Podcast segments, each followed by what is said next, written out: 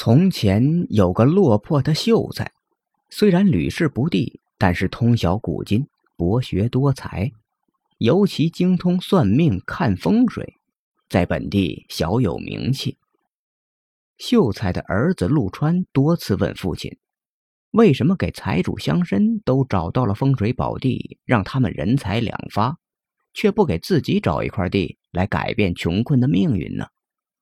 秀才每次都是神秘的笑着说：“天机不可泄露。”一天，秀才把儿子叫到床前，告诉儿子自己就要死了。儿子抱着父亲大哭起来：“父亲，你不能死啊！你死了，我孤苦伶仃一个人该怎么办呢？”秀才安慰儿子不要哭，自己有很重要的话要说。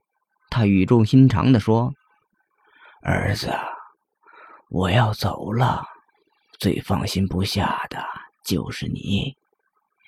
早年忙于功名，没好好照顾你们娘俩，我心里有愧。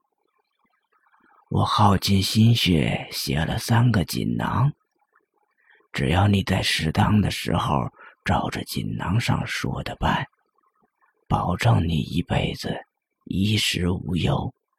我也就没什么好牵挂的了。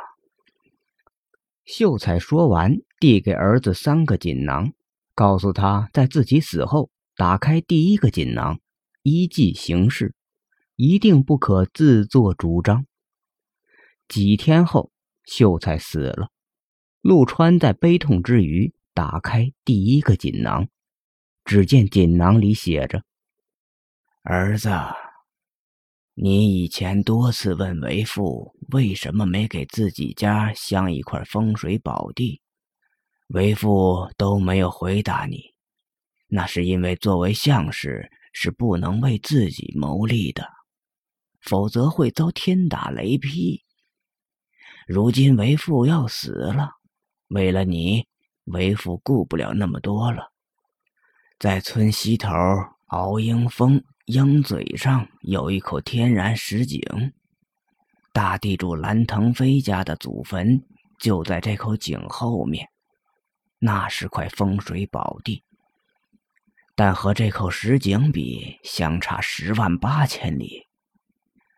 为父已经在石井上面搭好了架子，你把为父的棺木吊在石井半空中。就会看到井底有无数的蚂蚁涌出，这是块出王侯将相的宝地。棺木要吊够整整三天三夜，然后割断绳索，任由棺木落入井底，被蚂蚁吞噬。那时候你不要哭，只需要朝着井口磕三个响头，就大功告成。如果在这期间有人为难你，不要与其争吵，只需打开第二个锦囊。另外，锦囊不可让第二个人看到，切记，切记。陆川擦干眼泪，照锦囊上写的，把棺木吊在半空中，只听见一阵轰隆隆的声音。井底很快爬满了各种各样的蚂蚁，而且越来越多。乡亲们看了都啧啧称奇。一传十，十传百，很快方圆几十里都知道了。来敖英峰看稀奇事的人络绎不绝。大地主蓝腾飞知道后，也带着两个儿子和几个家丁来了。蓝腾飞往井口一望，只见井底的蚂蚁层层叠叠。滚腾翻涌，不禁心想：这秀才还是留了一手啊！蓝腾飞是方圆百里最大的财主，家里有良田千亩，财产万贯。他父亲的目的就是这个秀才给找的风水宝地，就在这口井后面大约一百尺的地方。要是让陆家占了这口井，岂不是大大的损失？看看井边已经一夜没合眼的陆川，再看看自己的祖坟，蓝腾飞的脑子里顿时有了一个念头。他决定把这块风水宝地据为己有。蓝腾飞让人告诉陆川，自己想要买这口井，让陆川开个价。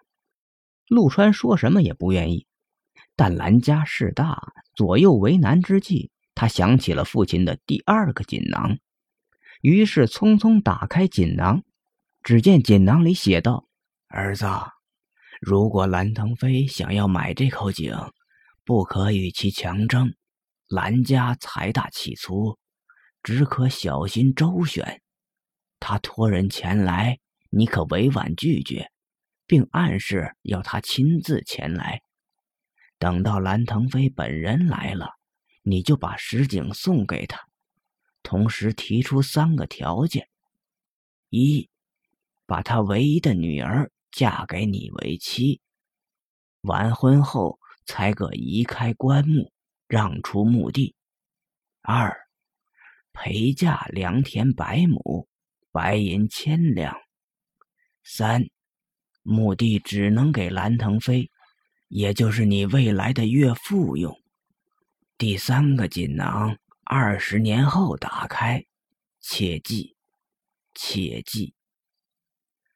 看完锦囊后，陆川惊出一身冷汗。父亲真是料事如神呐！陆川照锦囊上的计策，对蓝腾飞派来的人说。这块风水宝地是要出王侯将相的，叫蓝腾飞亲自来，我要当面把这块宝地送给他。